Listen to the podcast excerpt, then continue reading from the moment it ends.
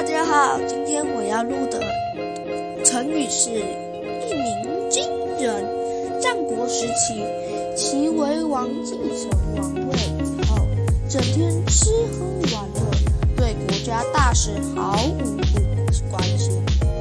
有功劳的大臣得不到奉赏，干了坏事，官员也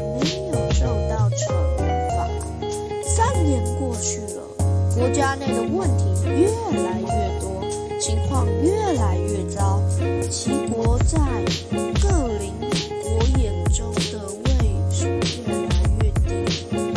大臣陈余刚在眼里，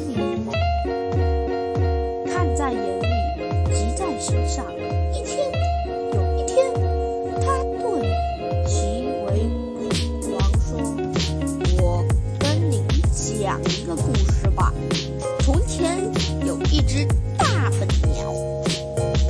三年来不飞也不叫。